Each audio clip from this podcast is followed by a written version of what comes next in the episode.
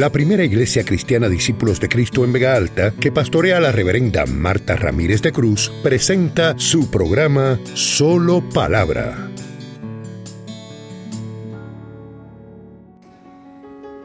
En el día de hoy quiero hablarles acerca de el libro de Nehemías y más que del libro de él como personaje, líder pragmático, organizador para la reconstrucción de los muros de Jerusalén. Dios ponía eso en mi corazón de forma tan fuerte y obviamente traducido a lo espiritual, porque cuando un hermano de Nehemías y otros judíos pasaron por Susa, la capital del imperio persa, donde vivía Nehemías como copero del rey, él les preguntó cómo estaban sus hermanos allá en Judá y en Jerusalén. Porque imagínense, después de la destrucción de todo, templo, palacio, muros, y de llevar a esa gente hacía más de 100 años a la cautividad, Nehemías, que aparentemente había nacido en Babilonia y heredado o conquistado los babilonios por los medopersas, entra a trabajar, parece que era de una familia eh, noble, un hombre muy preparado y tenía una posición prestigiosa y, adinerada. Y trabajaba como copero del rey, pero se interesaba en la tierra de la procedencia de sus padres y de su familia. Es como le pasa a muchos New que ni nacieron aquí, ni han vivido aquí, pero usted lo ve con sus banderas de Puerto Rico y, su defensa por la cultura eh, nuestra, porque sus padres le enseñaron a amar esta tierra y le enseñaron la música y los alimentos y un montón de cosas que, que hacen que esos que viven afuera, que ahora pasará con los hijos de los que viven en la Florida, que es donde más gente se nos ha ubicado después del huracán María, que Dios quiera que así lo hagan enseñen a amar la tierra de sus padres y a orar por ella, a saber que esta tierra ha producido muchos hombres y mujeres de bien en muchos aspectos, pero también en lo espiritual. Y estén en otras iglesias y se congreguen y sirvan y hagan. Y Nehemías vivía en Susa, en la capital del reino, con el rey Azuero y cuando pasan estos hermanos por allí, él le dice, ¿cómo está la gente allá en la provincia, los que quedaron de la cautividad? Y Jerusalén. Y ellos le dijeron, los que están allí están en grande mal y afrenta, y los muros de la ciudad derribados y sus puertas quemadas a fuego. Aquello fue como, como, como un golpe fatal al corazón de Nehemías. Y dice Nehemías que él lloró y, oró. Primero pensó tantas cosas, pero después de llorar, oró y ayunó. Y empezó a meditar en relación a su tierra, a sus antepasados, y le oró a Dios y le dijo, Señor, esa es la tierra de mis padres. Allí están los sepulcros de mis padres y de mis antepasados. Tú tuviste que permitir ese cautiverio tan duro, tan difícil, porque Tantas veces les hablaste acerca de su pecado y de su idolatría y no te oyeron y finalmente fueron al cautiverio. Pero yo vuelvo a pedirte perdón por los pecados de mis padres con los cuales yo me identifico, porque yo también soy parte de esa gente. Mire, eh, eh, hay una canción del mundo que dice que yo sería borincano hasta aunque naciera en la luna. Usted es boricua, puertorriqueño, no importa donde usted se vaya y tiene que sembrar en sus hijos amor por su tierra, amor por su gente, aunque se vayan a otros lugares. Y qué bueno cuando en esas culturas como la judía, aunque estén bajo imperios, se enseña siempre a adorar al Dios que tuvo misericordia de ellos a pesar de sus pecados y a pesar de la prueba que estaban pasando, a mantener la lengua, a mantener muchos de los aspectos culturales para no olvidar sus raíces, para no olvidar lo que son, para no desentenderse de, todo ese vínculo generacional al, con el cual estaban. Y, los pueblos que viven bajo imperios, que nosotros no somos una excepción, a veces nos asimilamos tanto que olvidamos nuestra verdadera historia. A veces yo lamento que la historia tan rica y, los gente tan ilustre que tiene nuestra historia se enseñe tan poco y en tan poco tiempo en los libros de historia, porque a veces nuestros muchachos no saben eh, eh, el legado que tienen, las grandes cosas que, que tantos hombres de bien han hecho en este país. Y a veces sabemos más de la historia del resto del mundo que de la nuestra propia.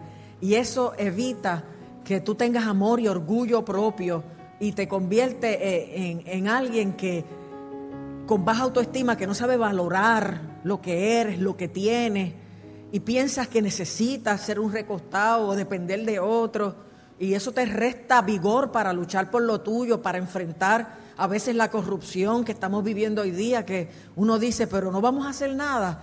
Pues déjenme decirle que Nehemías, cuando escuchó esas malas noticias de cómo estaba su tierra, lloró amargamente, pero después oró, pidió perdón y ayunó y le dijo al Señor, tú me ayudas a hallar gracia delante del rey, porque yo tengo que hacer algo. Nehemías captó que él no solamente tenía que orar, sino que tenía que ir y trabajar. Nehemías no estaba dejando un trabajo de ocho horas a, siete y pico la hora. Nehemías estaba dejando el palacio. Nehemías estaba dejando una posición bien noble y remunerada.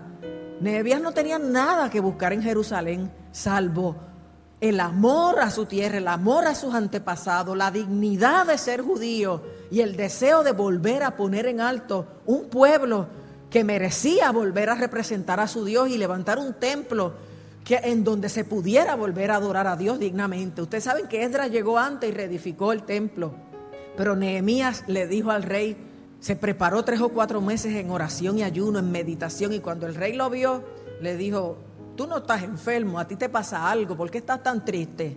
Y él le dijo, esto no es sino quebranto del corazón, porque la tierra de los sepulcros de mi padre está devastada. ¿Y qué tú quieres hacer? Le preguntó el rey. Bueno, si hallo gracia en usted, Nehemías se pasaba haciendo oraciones flash. Cada vez que tenía una oportunidad, le decía, Dios mío, dame gracia, Dios mío, dirígeme lo que voy a pedir, Dios mío, ayúdame. Y Nehemías le dijo al rey, si he hallado gracia delante de ti y me permites ir allá, yo iré y reedificaré sus muros. ¡Qué bravo! Bravo por demás, porque ¿quién puede reedificar unos muros? Él solo, sin ejército, sin relaciones allá en Jerusalén porque él vino después. Se cree que durante el cautiverio babilónico. Pero aquel hombre tenía una conciencia elevada en lo espiritual. Tenía una conciencia del Dios que tenía. Tenía una conciencia de lo que vale un pueblo, de lo que vale el testimonio ante las demás naciones. Y se lo dijo hacia el rey. Y el rey le preguntó en cuanto a días y fechas, que él no se anticipaba que iba a estar 12 años allá de gobernador de Judá, pero le permitió ir y hasta le dio cartas para los gobernadores que iba a encontrar al otro lado del río Éufatra, le dio cartas para los directores del bosque del rey para que le dieran madera, hasta envió oficiales y gente de a caballo con él, que él no lo había pedido. Pero halló gracia delante del rey, Dios volvió el corazón de ese rey, como hizo con Ciro, cuando mueve su corazón a que deje ir los que estaban en el cautiverio hacia su tierra otra vez. ¿Se acuerdan de ese pasaje cerrando eh, crónicas y abriendo Esdras? Pues Dios toca los corazones de los gobernantes, los corazones de la gente que está en el poder, aunque no le conozcan cuando uno se presenta en oración, en ayuno, en buen testimonio, y cuando uno le demuestra que uno tiene iniciativa, que uno tiene pasión y que para uno es importante algo que tiene que hacer. Y Nehemías entendió la importancia de aquello y salió porque, como les dije, entendió que no solo tenía que orar, sino que tenía que ir y trabajar. Y cuando él llega allí, él no le dice a nadie lo que va a hacer. Porque mira, a veces en las muchas palabras hay peligro. Porque uno empieza a compartir lo que siente y los planes que tiene y viene aquel a desanimar, el otro a, eh, tergiversar, el otro a, a sentir celos. Y Nehemías llegó allí calladito. Primero hizo una operación inspección y después de tres días allí salió y miró todo alrededor de la ciudad de Jerusalén, los muros derribados, las puertas quemadas a fuego. Y entonces reunió a algunos oficiales y sacerdotes y les explicó lo que Dios había puesto en su corazón, lo que Dios le estaba inquietando hacer. Y le dijo a ellos, levantémonos y edifiquemos y no estemos más en oprobio delante de las naciones. Y ellos le dijeron, pues sí, nos vamos a levantar y vamos a edificar. Me recuerda cuando Esdras, años antes, llega e invita al pueblo a decirles, vamos a orar y ayunar. Y vamos a afligirnos en la presencia del Señor. Y oremos por nuestros hermanos, por nuestros hijos e hijas, por nuestras mujeres y nuestras casas. Y salgamos de la vergüenza, salgamos de esta humillación en que nos encontramos. Y pudieron reedificar un templo, no como el que tenían, pero hicieron algo razonable. Y ahora Nehemías le está diciendo lo mismo al pueblo. ¿Por qué tenemos que seguir en oprobio? ¿Por qué tenemos que seguir pareciendo entre las naciones que no tenemos corazón, que no tenemos fuerza, que no tenemos pasión, que no valoramos lo que somos, lo que tenemos, que no podemos? Si nos unimos podemos. Si queremos lo podemos hacer, aleluya. Y hermanos, yo leía eso. Él le decía, la ciudad está desierta, los muros derribados, las puertas puertas a fuego. Levantémonos y edifiquemos y no estemos más en oprobio. Y Dios me decía, una ciudad sin muros como una vida sin muros, una casa sin muros, un país sin muros, espirituales en este caso, está expuesta a todo. Una ciudad sin muros no puede, no tiene límites para evitar la asimilación, la mezcla, el deterioro de la cultura. Más está expensas de ladrones y de todo el que quiere entrar y salir. Los límites hacen falta para todos, para los jóvenes y para los adultos. A veces le queremos poner límites a los jóvenes y nosotros no tenemos límites como adultos. Y nosotros tenemos que empezar por nosotros mismos y descubrir lo que somos en Dios, lo que podemos en Dios. Y así como esa ciudad necesitaba límites y muros, nuestra vida necesita límites. Tenemos que ponerle límites a nuestro carácter. Tenemos que ponerle límites a nuestra conducta. Tenemos que ponerle límites a todos los que desde afuera se creen que pueden entrar y salir a nuestra vida y hacer lo que quieran con nosotros. Tenemos que levantar muros a través de la oración, del ayuno. Tenemos que ser diligentes y proactivos. ¿Usted no cree que hemos vivido bastante tiempo sin muros como personas y a veces como familia? No hay vida devocional, no hay culto eh, eh, en el hogar, el altar familiar que antes se hacía, no vemos nuestros padres leer la Biblia y de rodillas. No vemos respeto por el día del Señor. Hermano, usted está sellado por el Espíritu Santo de la promesa. Usted tiene el carimbo del Espíritu en su corazón. Usted es nación santa, real sacerdocio, linaje escogido. Usted es alguien porque es imagen y semejanza de Dios, pero porque también tiene el Espíritu Santo sellado para el día final. Y usted tiene que vivir a la altura de esa dignidad y de ese privilegio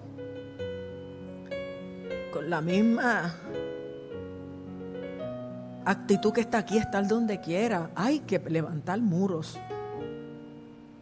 Porque si no, el diablo nos va a seguir invadiendo y robando. La cultura del mundo nos va a seguir asimilando. Y cada vez vamos a ser más parecidos a ellos en vez de ellos más parecidos a mí. ¿Se acuerdan cuando Dios le dijo a Jeremías, conviértanse en ellos a ti y tú no te conviertas a ellos? Y serás como mi boca y te pondré en alto delante de ellos. Hay que levantar muros, escoger las amistades, los lugares donde uno va. Aunque no tengas deseos, orar, leer, porque esos son muros espirituales que tú no lo ves, pero que se están levantando en tu corazón para protegerte, para librarte. Yo estaba orando el otro día y, y Dios me empieza como a poner en la mente el corito, es necesario morir es necesario morir. Hermano, es necesario morir. Morir a nuestra voluntad, morir a nuestro carácter, morir a nuestro orgullo. Hay que oír la voz de Dios. Hay que enfocarse. Hay que levantar muros. Hay que saber cuál es el propósito de nuestra vida. Hay que entender que para que ese propósito se cumpla, tenemos que morir. Y no es fácil, pero es más bueno cuando tú, permites que Dios te haga morir a tu yo y te resucita a una vida nueva, a, a una nueva fe, a una nueva visión, a unas nuevas cosas. Yo estoy loca por ver eso. Así que si a mí me quedan cantitos de mi carne de mi orgullo o de mi ego vivo, que me, que me los trituren, que yo estoy dispuesta a soportarlo. Yo quiero morir a la carne, al mundo, al pecado, al diablo, a lo vano y quiero vivir cada día más cerca, más efectiva, más dispuesta al Señor. Y Nehemías dejó mucho y en el día a día uno se va dando cuenta con tanto trabajo, con tanto trabajo, con tanto trabajo, que uno está dejando todos los días cosas buenas, divertidas, para seguir haciendo lo que va a tener repercusiones y recompensas eternas. Y vale la pena. Yo confío en el Señor. Y Nehemías supo llorar, pero supo después orar entendió que además de orar tenía que actuar, que ir, que trabajar. Y fue una influencia positiva, fue una inyección de ánimo a aquellos que estaban en afrenta y en oprobio.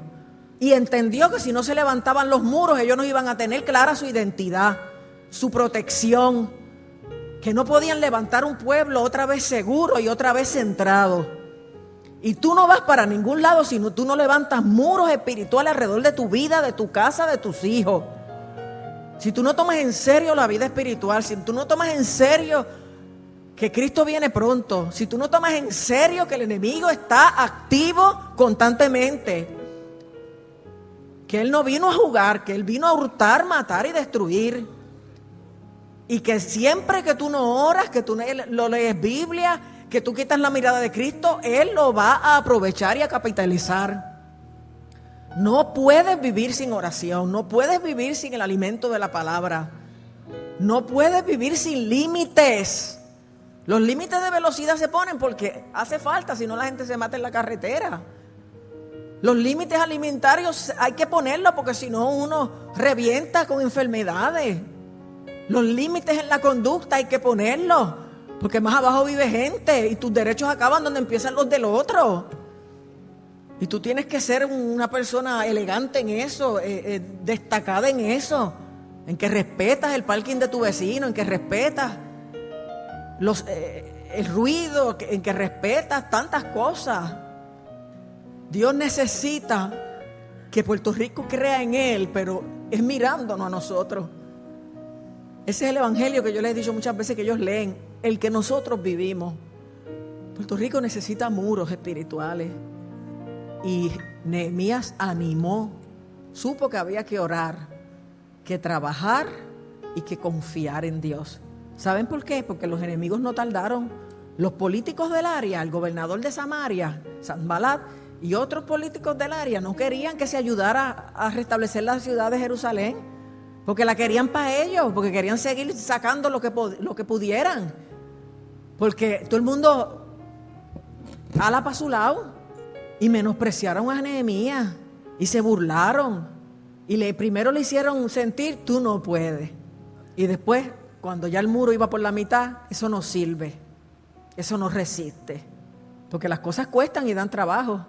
Pero siempre el enemigo va a tener gente tratando de que tú te detengas, de que tú no continúes, de que tú dudes de tu fuerza y de que en tu debilidad tú no busques fortalecerte en el Señor, sino quitarte, tirarte a morir. Porque dice ahí que los acarreadores ya estaban cansados y que los samaritanos estaban organizados desanimando, fastidiando, tratando que el trabajo se detuviera. Pero Nehemías oraba, invitaba al pueblo a orar y también decidió pelear. Hay que orar, hay que trabajar, hay que confiar y hay que pelear.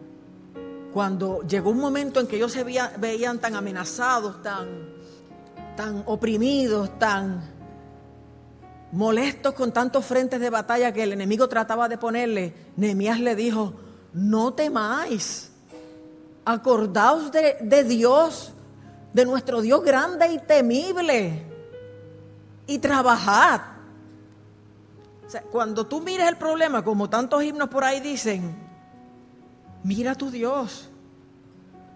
Cuando veas el tamaño de tu problema, vuelve a mirar el tamaño de tu Dios. Y Nehemías le dijo como Esdras, no temáis delante de ellos, acordaos del Señor grande y temible, y pelead por vuestros hermanos, por vuestros hijos y por vuestras hijas, por vuestras mujeres y por vuestras casas. Y el favor de Dios les dio fuerza y pudieron terminar el muro en 52 días. Nehemías solo. ¿Tú sabes cómo repartió Nehemías a la gente? Cada cual empieza a trabajar frente a su casa. Y les demostró que el trabajo era para todos, que tenía que ser organizado y que había que empezar por la casa de cada uno. Porque la gente quiere que Puerto Rico cambie, pero ellos no cambian. Que no haya más corrupción, pero ellos también roban. Que ciertas cosas no se den, pero las auspician y las patrocinan. Y Nehemías les mostró todo el tiempo que si el trabajo era entre todos, lo iban a lograr. Que si no era como yo crea, sino organizado, iba a ser más rápido. Y si cada uno empezaba por su propia casa y el frente de su casa, ese pedazo de muro, lo iban a completar. ¿Y sabe qué? Los sacerdotes edificaron la puerta de las ovejas que la tenían frente a sus casas. Y los plateros la que tenían frente. Y, y los hijos de este y los hijos del otro. Como cuatro gobernadores de diferentes provincias.